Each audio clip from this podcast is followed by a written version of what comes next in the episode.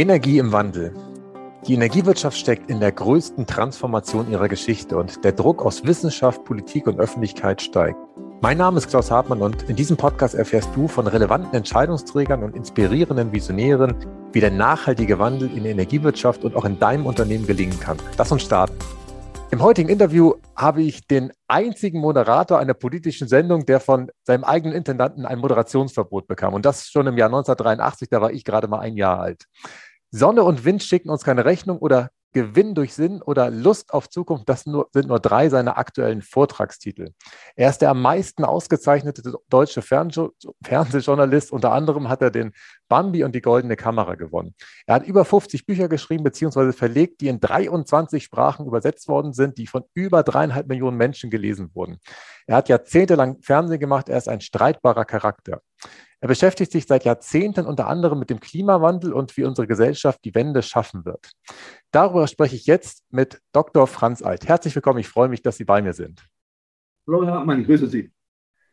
Ähm, als Sohn eines Kohlenhändlers haben Sie ja tatsächlich in den 1950er Jahren mit Ihrem Vater zentnerweise im badischen Dorf unter Grombach ähm, Kohlen in die Keller getragen und geschippt. Wann haben Sie zum ersten Mal erlebt und bemerkt bei sich, dass die Kohle vielleicht doch nicht so die ganz perfekte Idee ist? Oder anders gefragt, wann hatten Sie den Erstkontakt mit den Erneuerbaren? War das zeitgleich oder ist das tatsächlich zeitlich auseinandergefallen? Das fiel ein bisschen auseinander. Ich war auch noch lange für Atomenergie, blödsinnigerweise. Aber äh, richtig, in den 50er Jahren habe ich mit meinem Vater, der Kohlenhändler war, zusammen noch den Leuten Kohlen in den Keller gebracht. Irgendwann Anfang der 70er muss das gewesen sein, als der Club of Rome die Grenzen des Wachstums publizierte, ist mir klar geworden, dass Grenzen des Wachstums natürlich primär heißt Grenzen der alten Energieressourcen, also Kohle, Gas, Öl. Und dann Mitte der 70er ist mir das noch noch bewusster geworden, als Herbert Grohl, der damalige CDU-Bundestagsabgeordnete, seinen Bestseller schrieb, Ein Planet wird geplündert. Jetzt sitze ich 50 Jahre später an dem Buch Der Planet ist geplündert. Das wird die, der, das, der Jubiläumsband 50 äh, Jahre Grenzen des Wachstums von Club of Rome. Also an diesen wenigen Zahlen sieht man meine eigene Entwicklungsgeschichte. Mir ist klar geworden, spätestens 1986, also nach Tschernobyl, dass auch Atomenergie nicht die Zukunft sein kann. Das ist gefährlich. Keiner weiß, wohin mit dem Müll. Jedes Atomkraftwerk ist eine Einladung an Terroristen. All dies muss man zusammen sehen, um zu begreifen, dass wir rasch zu 100 Prozent auf erneuerbare Energien umsteigen müssen. Dass das geht, haben wir bewiesen in den letzten Jahrzehnten. Das wissen wir. Deutschland wird heute bereits zu 42 Prozent mit Ökostrom versorgt, zu, 20, zu rund 20 Prozent mit erneuerbarer Energie insgesamt, wenn ich neben dem Strom auch die Wärme und den Verkehr oder vielleicht auch die Landwirtschaft dazu nehme. Das sind die großen Bereiche, wo wir umsteigen müssen. Und es ist längst bewiesen, dass es geht und wie es geht. Also wir können den Klimawandel noch abhalten, wenn wir wollen. Allerdings, wir haben nicht unendlich viel Zeit. Die Zeit drängt. Wir haben unendlich viel Energie, erneuerbare, aber nicht unendlich viel Zeit. Hm. Ja, da gebe ich Ihnen recht. Das heißt, in den 1970er Jahren, da waren Sie tatsächlich auch noch der Meinung, Atomenergie ist die Lösung. Das heißt, zu der Zeit war auch noch gar nicht im Bewusstsein, dass ja Atombrennstoffe auch endlich sind am Ende. Also ohne dass man im Prinzip die anderen Probleme ansprechen will mit der Endlagerung und den äh, Risiken, ist das ja. ja. auch tatsächlich eine Energieform, die gar nicht unendlich zur Verfügung steht. Aber das war wahrscheinlich in den 70ern noch gar nicht auf dem Zettel, oder? Das war bei mir noch nicht auf dem Zettel. Es gab schon die Anti-Atom-Bewegung gegen Wühl in Freiburg und so. Da habe ich noch gepennt in diesen Fragen. Das war mir noch nicht klar. Ich habe immer gedacht, eine Zeit lang kann man doch die sogenannte friedliche Nutzung der Atomenergie durchaus, durchaus einsetzen. Aber äh, Tschernobyl und Fukushima und andere Katastrophen haben gezeigt, dass das mit der friedlichen Nutzung doch nicht ganz so friedlich ist, wenn ich an die Auswirkungen denke. Und inzwischen weiß ich, nicht nur Fukushima und Tschernobyl, jedes der 400, 430 Atomkraftwerke, die heute noch laufen, weltweit, hat ein atomares Restrisiko. Und ich habe den Chef der Aufräumarbeiten in Tschernobyl, Professor Tschernousenko, damals gefragt in einer ARD-Sendung, was ist denn bitte atomares Restrisiko? Und dann hat er gesagt, atomares Restrisiko ist jenes Risiko, das uns jeden Tag den Rest geben kann. Und spätestens bei dem Satz bin ich aufgewacht. Das hat ein glühender Anhänger der Atomenergie gesagt, der allerdings durch Tschernobyl verstrahlt wurde und dann weltweit gegen Atomenergie kämpfte, obwohl er zuvor mindestens zwei Studentengenerationen in die Atomtechnik hineingeführt hat. Er hat erst Tschernobyl gebraucht, um aufzuwachen. Mit ihm war ich, wurde ich dann befreundet und durch ihn habe ich gelernt, dass Atomenergie alles anders, alles andere als sicher ist und dass jedes Atomkraftwerk eine Gefährdung für Millionen Menschen bedeutet. Herr Alt, Sie haben ja meine E-Mail-Anfrage innerhalb von 25 Minuten beantwortet. Ich weiß nicht, ob Sie sich dessen bewusst sind. Und das in einem Alter, wo viele Deutsche ja gar keine E-Mail-Adresse mehr haben. Sind völlig der Jahrgang von meinem Vater, deswegen weiß ich, dass er keine hat. Und, und Sie haben eine. Was treibt Sie ganz persönlich an, auch in dem Alter vor allem noch so, so zu brennen? Was, was ist das, was Sie da jeden Morgen da aus dem Bett hüpfen lässt? Also, äh, wenn ich mir die Probleme der Welt ansehe heute, die, die, die wir haben, wir haben ja neben dem Klimawandel noch ein paar andere Probleme. Äh, die Atomkriegsgefahr ist, weiß Gott, nicht gebannt. Und selbst ein Konflikt wie der aktuelle äh, äh, Ukraine-Konflikt könnte immer wieder zu einem Atomkrieg führen. Und wenn ich dann überlege, was für Chancen wir haben, diese Probleme zu lösen, also wir können Atom, wenn Menschen Atomwaffen produziert haben, können Menschen auch Atomwaffen wieder abschaffen. Alles, was wir an Problemen haben, ist schon deshalb lösbar, weil sie von Menschen geschaffen worden sind. Und wenn Menschen Probleme schaffen, dann können Menschen Probleme auch lösen. Und da will ich mithelfen, solange ich lebe. Alles andere wäre auch ziemlich langweilig. Mhm. Wobei mir da ja natürlich Einstein wieder einfällt, der gesagt hat, dass wir ja häufig mit dem gleichen Bewusstsein, mit dem wir die Probleme geschaffen haben, sie häufig nicht wieder wegbekommen, weil wir tatsächlich manchmal ein Stück weit betriebsblind sind. Wie, wie, wie kriegen es Sie da diesen Shift hin? Also deshalb brauchen wir so etwas wie einen, ich würde mal sagen, einen globalen Ökohumanismus, einen weltlichen Humanismus, der an der Lösung der Probleme arbeitet und sich nicht einfach zurücklehnt und sagt, ist halt so, dann kommt halt irgendwann ein Atomkrieg oder dann geht halt irgendwann das nächste AKW in die Luft. Also das ist nicht die Haltung, die wir heute brauchen bei den Riesenproblemen, sondern wir kennen die Lösungen. Bitte, Gorbatschow hat bewiesen zu seiner Zeit vor 25 Jahren, dass Abrüstung möglich ist. Unter ihm war es möglich, dass wir damals 80 Prozent der Atomwaffen beseitigt haben. Also das ist ein Hinweis darauf, dass Menschen auch Lösungen organisieren können, nachdem sie vorher Probleme geschaffen haben. Und natürlich ist längst bewiesen durch die Fortschritte, die wir in den letzten Jahrzehnten gemacht haben bei erneuerbaren Energien, dass der Klimawandel noch ab, aufzuhalten ist. Mhm. Sie haben ja in den letzten Jahrzehnten ganz unterschiedliche Rollen wahrgenommen. Wir haben schon darüber gesprochen, Sie waren im Fernsehen, Sie haben im Vorgespräch verraten, dass Sie in den letzten 30 Jahren über 3000 Vorträge auf verschiedenen Bühnen gehalten haben. Ähm, welche Rückmeldung zu Ihrer Arbeit hat Sie ganz persönlich am meisten berührt? Vielleicht auch gerade in, in dem Kontext Energiewende. Ich habe mal vor vielleicht 20 Jahren den Münchner Stadtwerken, dem damaligen Chef der Münchner Stadtwerke, den 100 Wasserpreis überreichen dürfen, weil die Münchner Stadtwerke damals eine recht vorbildliche Wasserpolitik gemacht haben. Die haben Ökobauern äh, gebeten oder die haben Bauern gebeten, auf Pestizide, auf Chemie weitgehend zu verzichten und äh, ökologische Landwirtschaft zu betreiben. Und das haben rund um München eine ganze Reihe von Bauern gemacht und die Wasserqualität hat sich dadurch für die gesamte Millionenstadt München dramatisch verbessert. Die war ganz schlecht und wurde in wenigen Jahren besser, weil Bauern umgestiegen sind von herkömmlicher chemisierter Landwirtschaft auf Ökolandwirtschaft. Und vor wenigen Wochen habe ich ja, und, und damals habe hab ich denen diesen 100-Wasserpreis überreicht, aber wusste, dass sie noch kaum mit erneuerbarer Energie arbeiten in dieser Millionenstadt München.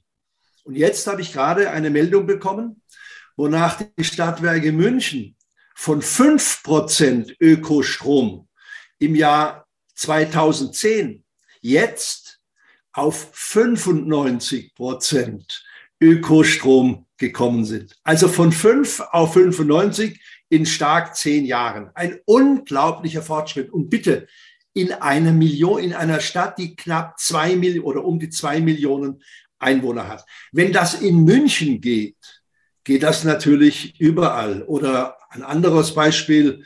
Ich war öfter eingeladen, im Hunsrück zu reden, um dort Vorträge zu halten über die Energiewende. Und im Hunsrück haben wir heute in einer Region von, äh, ich glaube, rund 50.000 Menschen dreimal so viel Ökostrom, wie die Menschen dort brauchen. Dreimal so viel. Solche Beispiele zeigen einfach, dass es geht und dass wir noch die Chance haben, die Kurven zu kriegen. Kein Mensch kann sagen, das geht nicht, wenn es solche Beispiele. Und solche Beispiele kenne ich genug. Auch bei Ihnen in Norddeutschland ähm, äh, gibt es Regionen, äh, da gibt es zwei, dreimal mehr Ökostrom als die Menschen dort insgesamt. Ostfriesland zum Beispiel produziert heute schon mehr Ökostrom, als die Ostfriesen insgesamt äh, verbrauchen. Also es gibt genug Beispiele, die beweisen, dass es geht. Oder Lateinamerika, Costa Rica ist zu 100 Prozent erneuerbar. Ein, ein, ein relativ armes Land, zu 100 Prozent erneuerbar.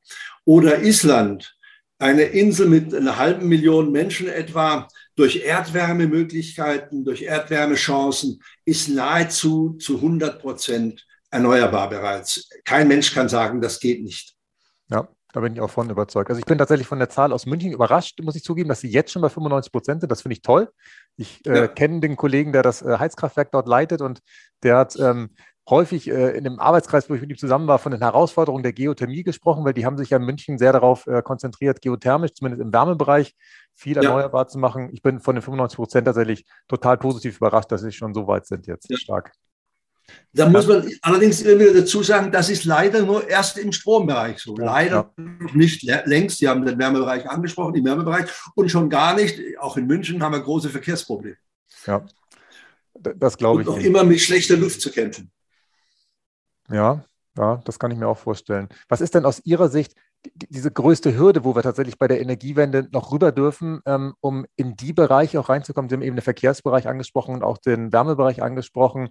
Ähm, oder andersrum formuliert, was können wir besser machen, dass die Energiewende tatsächlich die Schritte nimmt, ähm, die sie in den nächsten Jahren nehmen muss, damit wir dieses Klimaproblem noch gelöst bekommen? Wir haben keine technischen Probleme. Die gesamte Technik steht bereit. Mhm. einschließlich der Elektromobilität. Das ist nur eine Frage von wenigen Jahren, dass wir den Umstieg schaffen. Es ist eher ein mentales Problem. Und es ist vor allen Dingen deshalb und, und ein politisches, weil natürlich der Einfluss der alten äh, Energieversorger, der großen Konzerne, der Großkonzerne immer noch riesig ist. Deshalb war die CDU, CSU in Deutschland zum Beispiel lange Atompartei. Da hat sie niemanden gezwungen dazu außer die alten Energiekonzerne. Von denen haben sich die Politiker zwingen lassen. Das ist halt ein Zeichen dafür, dass, noch, dass wir noch keine wirkliche Demokratie sind. Wir sind ein Lobbyland. Und die SPD ist zum Teil bis heute, siehe einige ostdeutsche SPD-Regierungen, ein, eine Kohlepartei. Und es ist die Kohlelobby.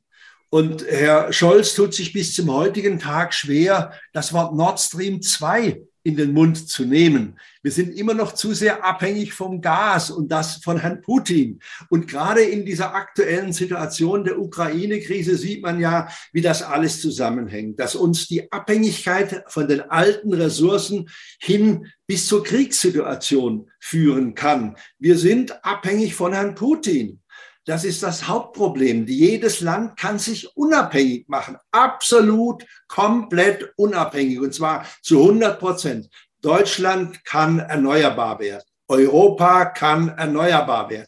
Die gesamte Welt, alle 200 Länder, die wir sind, kann, können erneuerbar werden. Es gibt kein einziges Land, das sich nicht zu 100 Prozent mit erneuerbarer Energie versorgen könnte. Eines meiner Bücher zu diesem Thema heißt Krieg um Öl oder Frieden durch die Sonne. Natürlich war der Irakkrieg 2003 ein Krieg um Öl. Terrorismus wurde vorgeschoben. Natürlich ist der Afghanistan-Krieg auch ein Krieg um Ressourcen. Da wurden immer irgendwelche Dinge vorgeschoben. Oder äh, Macrons Abhängigkeit von der Atomenergie hat doch nichts mit dem Klima zu tun, was er immer wieder sagt. Wir brauchen Atomkraftwerke, weil die kaum CO2 emittieren. Da hat er natürlich recht. Aber er braucht Atomkraftwerke und ist abhängig von der alten Atomwirtschaft, weil er Atombomben will und glaubt, Atombomben zu brauchen. Die Grande Nation meint, sie ist nur Grand, wenn sie Atombomben besitzt. Welch ein Unsinn, welch altes Denken ist das? Und solange wir dieses alte Denken nicht überwinden, wird halt ein Land wie Frankreich nicht aus der Atomwirtschaft herauskommen. Zum Glück hat Deutschland vor, äh, äh in den 50ern schon auf Atombomben verzichtet. Und deshalb fällt es uns Deutschen leichter, von der Atomenergie auszusteigen, aus der Atomenergie auszusteigen, als es den Franzosen fällt. Viele Leute sagen, ja, das ist doch kaum erklärbar. Diese zwei Nachbarländer, die so eng beieinander liegen und ähnliche geografische, geologische Voraussetzungen haben, die könnten doch ein, praktisch dieselbe Energiepolitik machen. Natürlich könnten die das. Aber Frankreich, solange es die Atombombe will, muss Atomkraftwerke betreiben, weil dort der Stoff entsteht, mit dem ich die Atombomben bauen kann. Wenn ich diese Zusammenhänge nicht sehe, verstehe ich die ganze Weltpolitik und die ganze Energiepolitik nicht. Mhm. Obwohl Frankreich sogar noch bessere Voraussetzungen hätte, wenn man ehrlich ist. Mit der ganzen Atlantikküste wäre sicherlich noch viel mehr Windkraft möglich, etwas südlicher noch bessere PV-Erträge. Also ja. eigentlich hätte ja. Frankreich äh, einen gewissen Startvorteil gegenüber Deutschland. Richtig. Das bringt mich gedanklich auch zu meiner nächsten Frage. Also ich habe ja lange bei den Stadtwerken Flensburg gearbeitet und habe da die Erfahrung gemacht, dass immer bei neuen Projekten. Ich habe damals den ersten Elektrokessel Deutschlands gebaut. Ich habe die erste Biogasanlage ins Fernwärmenetz einspeisen lassen, weil alle aufgeschrieben haben. Ja, schön. Das, ja, das hat aber immer ganz, ganz viel Überzeugungsarbeit äh, gefordert äh, und gekostet. Ja. Und deswegen habe ich jetzt einfach mal die These aufgestellt, wie es auch im Hintergrund hier steht, dass die Energiewende tatsächlich eine Menschenwende ist. Was, was sagen Sie zu der These? Können Sie das stützen oder sagen Sie, nee, eigentlich äh, ist es eher politisch? Wenn ich gerade gesagt habe, dass das Hauptproblem bei der Energiewende ein mentales Problem ist, habe ich praktisch Ihre These schon unterstützt. Gut. Aber natürlich, je mehr Menschen umdenken und umsteigen, desto eher wird auch die Politik äh, in einer Demokratie zumindest, wo Politiker halt wieder gewählt werden müssen und gewählt werden wollen, umsteigen müssen. Warum ist denn Angela Merkel 2011 aus der Atomenergie in Deutschland ausgestiegen, nachdem sie wenige Wochen zuvor noch die Laufzeit der deutschen Atomkraftwerke verlängert hat. Ja, warum? Weil sie gemerkt hat, sie wird nicht wiedergewählt. Ich habe schon damals ein sehr gutes Verhältnis zu Angela Merkel gehabt. Und sie hatte mich eingeladen nach Fukushima ins Kanzleramt, weil sie wusste, dass ich als früheres CDU-Mitglied schon nach 1986, nach Tschernobyl, gegen Atomenergie war, durch den Professor, den ich Ihnen vorhin äh, genannt habe, mhm. den Professor Tscherno-Usenko, den Chef der Aufräumarbeiten in Tschernobyl. Das wusste die Kanzlerin, weil wir uns einige Male zuvor schon darüber unterhalten haben. Und als sie dann, äh, als sie dann 2011 äh, im März verkündet hat, Deutschland wird aus der Atomenergie aussteigen, habe ich einen Brief geschrieben und gesagt, das glaube ich Ihnen nicht. Äh, Sie machen das ja in erster Linie aus Gründen, wiedergewählt zu werden. Und natürlich ist das legitim von einem Politiker oder einer Politikerin, diese Überlegung. Und dann hat sie mich ins Kanzleramt eingeladen und sie hat gesagt, Herr Alt, ob Sie es glauben oder nicht, mit mir gibt es keine verlängerte Laufzeiten der Atomenergie. Wir werden wirklich aussteigen. Sie dürfen mir das ewig vorwerfen, wenn ich es nicht mache. Und ich habe gesagt, jawohl, das werde ich tun. Ich werde genau aufpassen. Und sie hat Wort gehalten. Ich habe gesagt, wie kommen Sie denn dazu? Also als Physikerin hätten Sie das schon früher begreifen können, dass Atomenergie keine Zukunft hat. Aber jetzt durch die Erfahrung von Fukushima äh, wollen Sie wirklich aussteigen? Dann hat sie gesagt, Herr Alt, ich habe drei Tage lang am Fernsehen gesessen und mir die Bilder angeschaut von dem AKW, das in die Luft ging. Ich habe das nicht für möglich gehalten. Ich habe als Physikerin nicht geglaubt, dass das in einem modernen Industrieland wie Japan möglich ist. Und wenn es in Japan möglich ist, ist es natürlich auch in Deutschland möglich. Das habe ich an diesen drei, in diesen drei Tagen gelernt. Und ich muss sagen, habe mich sehr beeindruckt. Sie hat gesagt, das war der größte Fehler meines Lebens, meiner politischen Laufbahn zumindest, dass ich jetzt vor wenigen Wochen erst noch die Laufzeiten verlängert habe und die Gefahr unterschätzt habe. Ich mag, Herr Hartmann, ich mag Menschen, die lernfähig bleiben, auch in politischer Funktion. Und das hat mich sehr beeindruckt. Und an dieser Stelle, nicht in allen Punkten, aber an dieser Stelle fand ich es wirklich eindrucksvoll, dass Angela Merkel übrigens gegen die Mehrheit ihrer Partei damals beim Ausstieg aus der Atomenergie sehr konsequent geblieben ist. Finde ich mutig und beachtenswert. Ja, also ich habe selber eben Gänsehaut bei mir festgestellt, das ist immer ein eindeutiger Indikator, dass ich auch vor dieser Entscheidung damals schon großen Respekt hatte und ich tatsächlich ihr abgenommen habe, dass es für sie eine Frage des Gewissens war, dass sie tatsächlich für ja, sich das hat. War eine, das ist eine Gewissensfrage. Sie hat genau. gesagt, nach diesem Unfall, nach, nach dieser äh, Katastrophe in Japan, kann ich nicht mehr für Atom sein und solange ich etwas zu sagen habe in Deutschland, wird es keine äh, weitere Laufzeiten mehr für Atomkraftwerke geben. Ja. Und das hat sie gehalten. Sehr schön. Herr Alt, Sie waren ja als TV-Moderator häufig streitbar. Das haben zumindest äh, Kollegen, andere Menschen über Sie geschrieben. Im Nachhinein betrachtet, welche von Ihren Thesen zur Energiewende hat in Ihrer Wahrnehmung am meisten aufgerüttelt und ein Stück weit auch am meisten zum Nachdenken angeregt? Also nach Tschernobyl, nach 1986 habe ich zuerst Filme gemacht, nachdem ich dann selbst bekehrt war, Filme gemacht gegen Atomenergie. Und das hat die Leute immer wieder irgendwo fasziniert und beeindruckt. Die Bilder waren da ganz klar, aber sie haben gesagt, wir brauchen noch Energie. Und dann erst habe ich Hermann Scheer kennengelernt und wurde befreundet mit ihm, den SPD-Bundestagsabgeordneten, der weltweit wahrscheinlich unter allen Politikern am meisten über erneuerbare Energie und Alternativen zur alten Energiewirtschaft nachgedacht hat. Man nennt ihn nicht zufällig den Solarpapst. Im Bundestag wurde mal, als er eine Rede gehalten hatte für Solarenergie, ein Zwischenruf gemacht, der hieß, Sie sind ja der, der Stellvertreter der Sonne auf Erden. Das ist er. Er ist so etwas wie ein Solarpapst. Und all seine Bücher haben mich tief beeindruckt. Wir haben uns oft getroffen. Wir haben viele Veranstaltungen miteinander gemacht, querbeet durch alle deutschen äh, Parteien.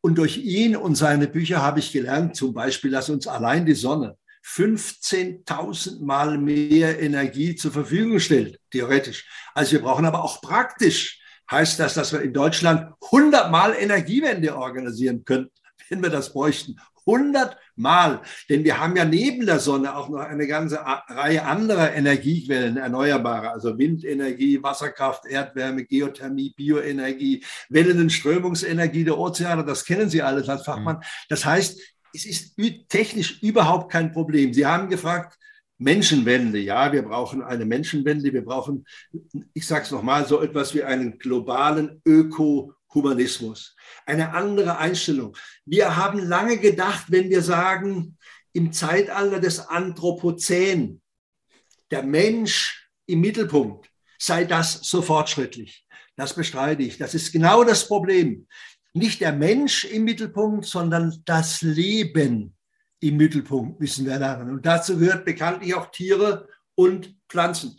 Bitte, äh, die Corona-Krise spätestens hätte uns lernen müssen, dass wir einen anderen Umgang mit Tieren brauchen. Auch Tiere brauchen, auch Wildtiere brauchen ihren Platz. Und wir können nicht so weiter wachsen wie bisher. Wir sind heute knapp acht Milliarden Menschen. Wir tun so, als seien wir allein auf der Erde. Also von dem angeblich so fortschrittlichen Slogan, der Mensch im Mittelpunkt, müssen wir einen Schritt weitergehen in der Evolutionsgeschichte. Das Leben im Mittelpunkt.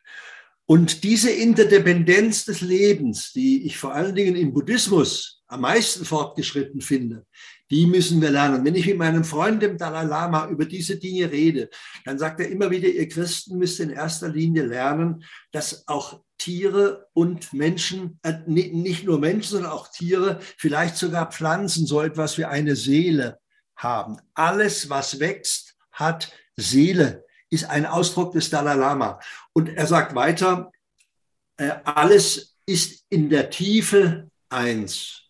Alles Leben ist in der Tiefe eins. Und das ist dann nun wirklich eines der großen Probleme, dass wir uns im Mittelpunkt gesehen haben. Anthropozän sagt ja auch die Wissenschaft inzwischen, wir leben im Menschenzeitalter, aber wir müssen lernen, dass wir in einem Zeitalter, in der das Leben insgesamt mehr beachtet wird. Wer die Lebensgesetze, wer die Naturgesetze nicht beachtet, bekommt Corona.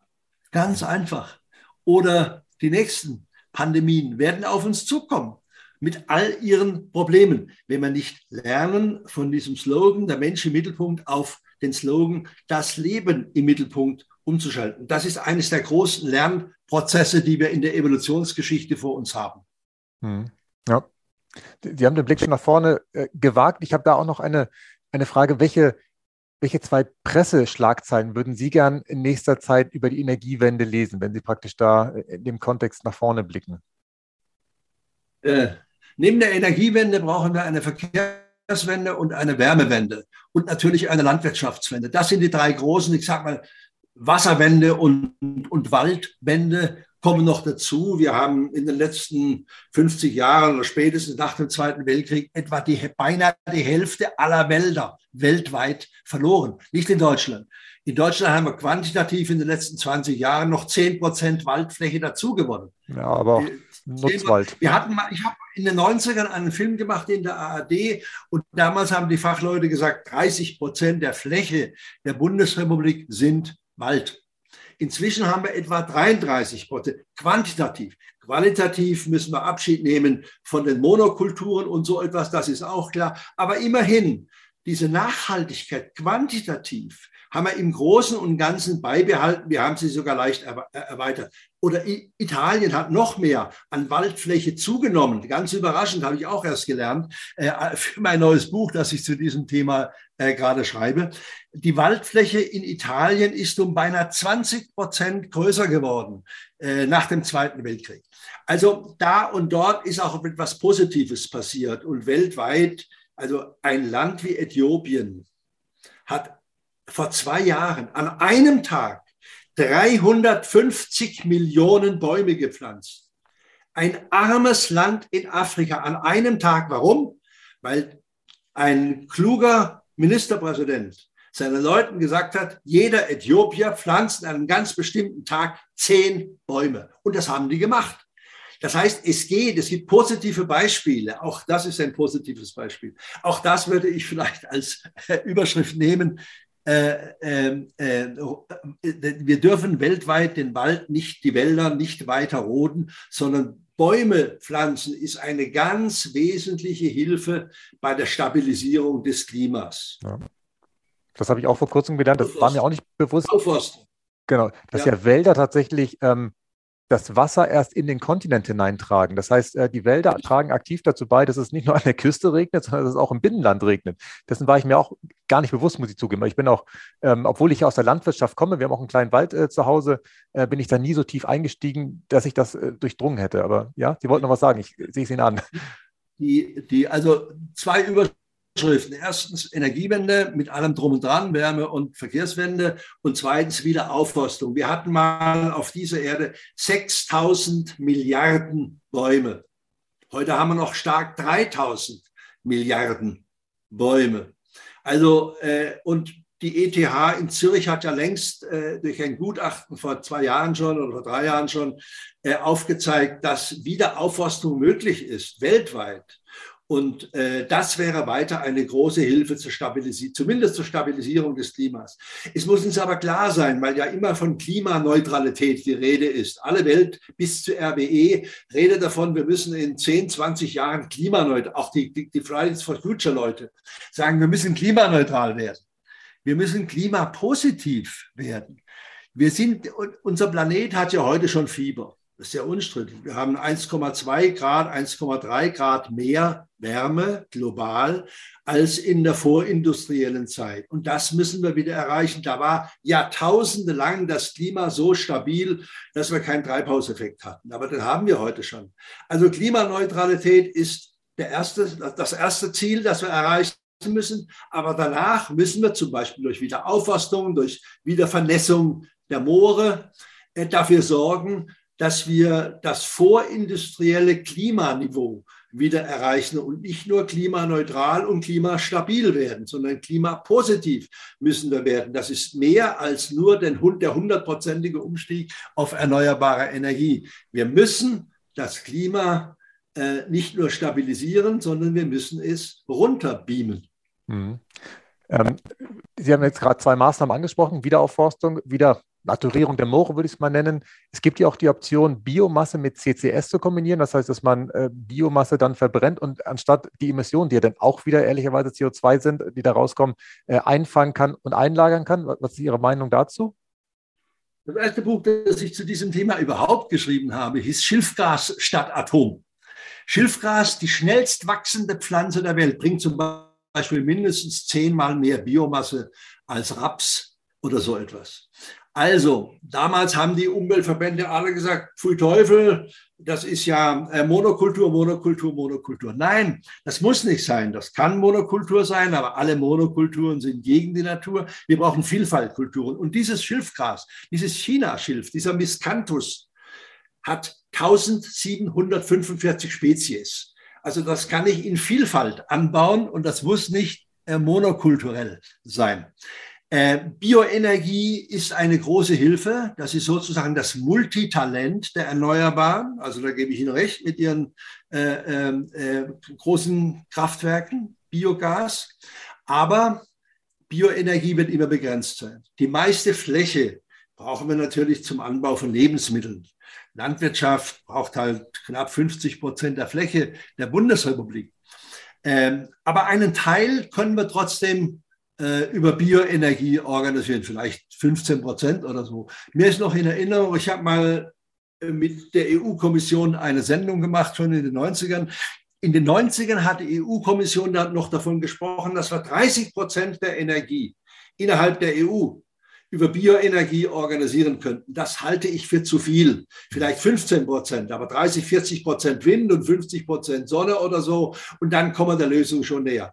Aber 10, 15 Prozent Biomasse, Bioenergie aus Biomasse ist denkbar. Das halte ich für möglich. Wir haben zum Beispiel hier in Baden-Baden, wo ich sitze, eine, über die Stadtwerke eine wunderbare Lösung gefunden, mehr als 15 Prozent schon, beinahe 20 Prozent des Stroms immerhin über Bio und ein Teil der Wärme auch über Bioenergie zu organisieren. Was wird hier genutzt? Das Gras vom Wegesrand, die Essensreste aus den Grüntonnen, die, äh, äh, Garten, die, die, die, die, die Reste, die Bioreste aus den Gärten, aus den vielen Gärten, die wir hier in Baden-Baden haben. Allein damit kann ich einen Teil von Strom und Wärme dieser relativ kleinen Stadt mit 50.000 Einwohnern über Bioenergie organisieren. Das geht. Wir haben das eines der modernsten Biomassekraftwerke der Welt hier in Baden-Baden. Da kommen Delegationen aus der ganzen Welt und schauen sich das an. Und das geht, ohne dass die Bauern ein Hektar weniger äh, Fläche zur Verfügung haben, als das früher der Fall war. Nur über Reststoffe, über Bioreststoffe können wir eine ganze Menge tun und auf einigen Flächen, die vielleicht für die Landwirtschaft nicht mehr so viel hergeben, weil die Böden nicht mehr so ganz fruchtbar sind, könnten wir auch Biomasse anbauen. Aber das ist immer begrenzt, genauso wie die Wasserkraft in Deutschland aufgrund geografischer Verhältnisse begrenzt sein wird. Es ist anders in Skandinavien, das ist anders in Österreich und auch in der Schweiz. Österreich gewinnt zu 70 Prozent seines Stroms heute schon aus Wasserkraft. Norwegen 92 Prozent seines Stroms aus Wasserkraft. Das können wir in Deutschland nicht. Aber mit Sonne und Wind, das sind unsere Hauptenergiequellen der Zukunft. Bitte, 90 Prozent der Dächer, Herr Hartmann, stehen heute noch in Deutschland völlig umsonst in der Gegend herum. 90 Prozent der Dächer. Und da könnten wir Energie gewinnen über die Sonne. Oder auf landwirtschaftlicher Fläche könnten wir ebenfalls äh, äh Bio, äh, äh unten zweistöckig Landwirtschaft betreiben, also Agrikultur betreiben. Unten normale Landwirtschaft und fünf Meter drüber aufgeständert Solaranlagen installieren. Das Fraunhofer Institut für Solare Energiesysteme in Freiburg-Ise hat ausgerechnet, dass wir auf Millionen Hektar Fläche in Deutschland doppelte Landwirtschaft betreiben können. Gut für die Bauern, Sie hätten eine zweite Einnahmequelle. Bauern geht es nicht so gut zurzeit, könnte man abstellen. Und gut für die Umwelt und gut für das Klima. Worauf warten wir? Warum machen wir das nicht? Also auf Dächern ist noch eine Menge zu machen. Und äh, auf landwirtschaftlichen Flächen könnte man doppelte Landwirtschaft betreiben. Unten normale Landwirtschaft, Gemüseanbau, ich weiß nicht was alles, Getreide mhm. und sechs Meter drüber Photovoltaikanlagen oder auf Autobahnen und vielen anderen Flächen könnte man noch weit mehr Photovoltaikanlagen installieren oder Solarwärmeanlagen, als das heute der Fall ist. Ja.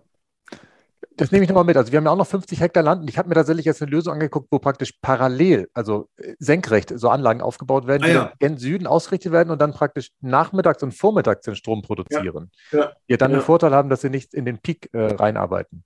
Ja. Ähm, eine Abschlussfrage noch ähm, an Sie, und zwar, wenn wir gedanklich im Jahr 2045 die Klimaneutralität, die ja der Bund erreichen will, oder die Klimapositivität erreicht haben, die Sie gerade skizziert haben, was sind im, in der Rückschau betrachtet die Schritte gewesen, die wir in den 20er Jahren, also für, vor denen wir jetzt stehen, erfolgreich umgesetzt haben, um da wirklich prozesssicher anzukommen? Ich habe es nicht ganz verstanden. Was soll man in den 20er Jahren? Genau, also wir sind gedanklich in 2045, haben die Klimapositivität erreicht, die Sie gerade skizziert haben. Was sind aus der Betrachtung aus dem Jahr 45 zurück die Schritte gewesen, die in den 2020er Jahren gemacht worden sind, die uns praktisch dann in diese Klimapositivität äh, geführt haben? Andersrum gefragt, was sind jetzt die nächsten Schritte? Also der neue Wirtschafts- und Klimaschutzminister Robert Habeck hat sie ja angekündigt. In der Richtung muss es gehen. Allerdings ist es ganz klar, das reicht noch nicht, was Habeck angekündigt hat. Das muss schneller gehen. Wir müssen in, jetzt in einem Jahrzehnt nachholen, was die im, im letzten Jahrzehnt äh, verpasst worden ist. Im ersten Jahrzehnt unseres Jahrhunderts sind dank durch das dank des erneuerbaren Energiegesetzes sind wir im Strombereich zumindest ganz weit vorwärts gekommen. Wenn wir in den letzten zehn Jahren dieses Tempo beibehalten hätten, wären wir jetzt schon bei 100 Prozent Ökostrom in Deutschland. Aber das müssen wir jetzt in den, in jetzt, im jetzigen Jahrzehnt nachholen, was im letzten Jahrzehnt verpasst worden ist. Wir müssen jetzt das Tempo mindestens verdreifachen, hat auch Habeck gesagt. Ich glaube, wir müssen es vervier- oder verfünffachen. Das Ausbautempo muss beschleunigt werden, denn nach allem, was uns die Wissenschaft sagt, reicht es nicht, bis 2045 klimaneutral zu werden. Das müssen wir bis 2035 erreichen. Da sagt das Wuppertal-Institut und da sagen die Forscher im Potsdam-Institut für Klimafolgeforschung. Eben Edenhuber äh, und, äh, und, und Schellenhuber und, und, solche, und solche Leute oder Edenhofer. Also äh, die Wissenschaft sagt, es muss schneller gehen als die Politik, auch als die Ampelkoalition es angekündigt hat, auch als es der grüne Habeck angekündigt hat. Äh, da müssen wir noch Dampf machen. Da muss die Fridays for Future Bewegung noch stärker werden, als sie ist. Da müssen wir auch als, es geht ja nicht nur so, dass wir sagen, ja, die Politik soll mal. Also bitte Bürgerinnen und Bürger können in der dezentralen künftigen Energieversorgung selber etwas tun. Wir sind gefragt, jede und jeder von uns, bitte Menschenwende, sagen Sie, das ist genau das große Thema. Und das ist doch der Vorteil, dass wir Bürgerinnen und Bürger das selbst in die Hand nehmen können, auf unserem Dach, in, durch Investitionen in einen Windpark, durch Investitionen in ein Biomassekraftwerk, in eine Biogasanlage, in eine Wasserkraftanlage. Die Welt steht uns offen. Das Geld, das wir haben, vernünftig anzulegen und dabei auch noch einen bescheidenen Gewinn machen. Das geht ja. Ökoanlagen sind äh, Gewinn bringen. Es ist nicht nur gut für die Umwelt, es ist auch gut für den Geldbeutel. Also Bürger zur Sonne, zur Freiheit. Das ist eigentlich das Thema für die Zukunft. Nicht nur Politiker müssen etwas tun. Ich hoffe, dass die Ampel, die neue Regierung, mehr tut als die alte. Die kriegen noch einen kleinen Vorschusslorbeeren dafür. Ich gehe davon aus, dass die mehr tun. Aber ich bin sicher, sie müssen noch mehr tun, als sie angekündigt haben. Und Bürgerinnen und Bürger erst recht. Bürger zur Sonne, zur Freiheit. Oder wie heißt das? Äh, auch mit Windenergie können wir viel mehr machen. Da fällt, ja, äh, bitte, weil das natürlich alles auch eine ethische Frage ist, möchte ich immer hinzufügen, dieser Jesus von Nazareth hat vor 2000 Jahren in seiner Bergpredigt den tollen Satz gesagt, die Sonne des Vaters scheint für alle. Wir müssen uns nur öffnen für die Energie von oben, von ganz, ganz oben. Und wir haben immerhin einen Papst, der eine Enzyklika geschrieben hat, eine Umweltenzyklika, die mit das Beste ist, was wir haben an Vorschlägen. Dieser Papst hat vorgeschlagen, rasch zu 100 Prozent Ökoenergie umzusteigen. Oder mein Freund, der Dalai Lama, sagt es immer, wir haben gemeinsam ein Buch geschrieben, äh, Schützt die Umwelt. Und da hat auch der Dalai Lama gesagt, die hundertprozentige Energiewende ist das, was Buddha auch vor, bitte, der Dalai Lama, was Buddha vorgeschlagen hat, weil Bewahrung der Schöpfung immer auch ein ethisches Thema ist. Ich glaube, allein die Technik wird uns nicht retten. Wir brauchen eine Ökoethik ein ethisches Fundament. Und was heißt das? das da meine ich nicht irgendwelche fromme religiöse Sprüche, sondern ganz einfach Verantwortung für Kinder und Enkel. Das ist heute Religion. Verantwortung für Kinder und Enkel, sagt der Dalai Lama, hat auch schon die Deutsche Bischofskonferenz im Jahr 1972 gesagt. Die haben damals ein Papier äh, verabschiedet, Bewahrung der Schöpfung als große Aufgabe. Wenn das nicht nur Lippenbekenntnisse und fromme Sprüche sein sollen, dann sollen sie endlich was tun. Der Dalai Lama hat mir gesagt, als ich ihn entsprechend gefragt habe, ich bin ein Grüner. Und er hat hinzugefügt, auch Buddha wäre heute ein Grüner. Und ich habe das Buch geschrieben, der ökologische Jesus. Ethik und Technik müssen zusammenkommen. Dann können wir die Kurve noch kriegen. Ja. Vielen Dank, Herr Alt. Da war ganz viel bei, was bei mir total resoniert hat. Ähm, Sie kommen noch nach vorne. Ich, ich wollte gerade fragen, welche Frage habe ich vergessen zu stellen? Ich glaube, Sie wollen noch was sagen.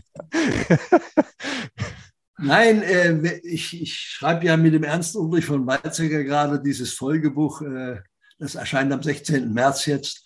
Äh, 50 Jahre Grenzen des Wachstums. Und da haben wir natürlich alles drin. Und wenn man gerade wieder so mittendrin ist, dann könnte man da Stunden über die Themen reden, klar. Nee, aber es ist das Wichtigste, ist da drin in den in Antworten auf die Fragen, die Sie gestellt haben, lieber Herr. Ich freue mich, dass du auch bei dieser Folge von Energie im Wandel dabei warst. Wenn es dir gefallen hat, dann hinterlasse mir gerne eine positive Bewertung bei deinem Podcast-Player. Und wenn du mir davon einen Screenshot schickst, dann erhältst du eine digitale Version von meinem neuen Buch. Bis zum nächsten Mal bei Energie im Wandel.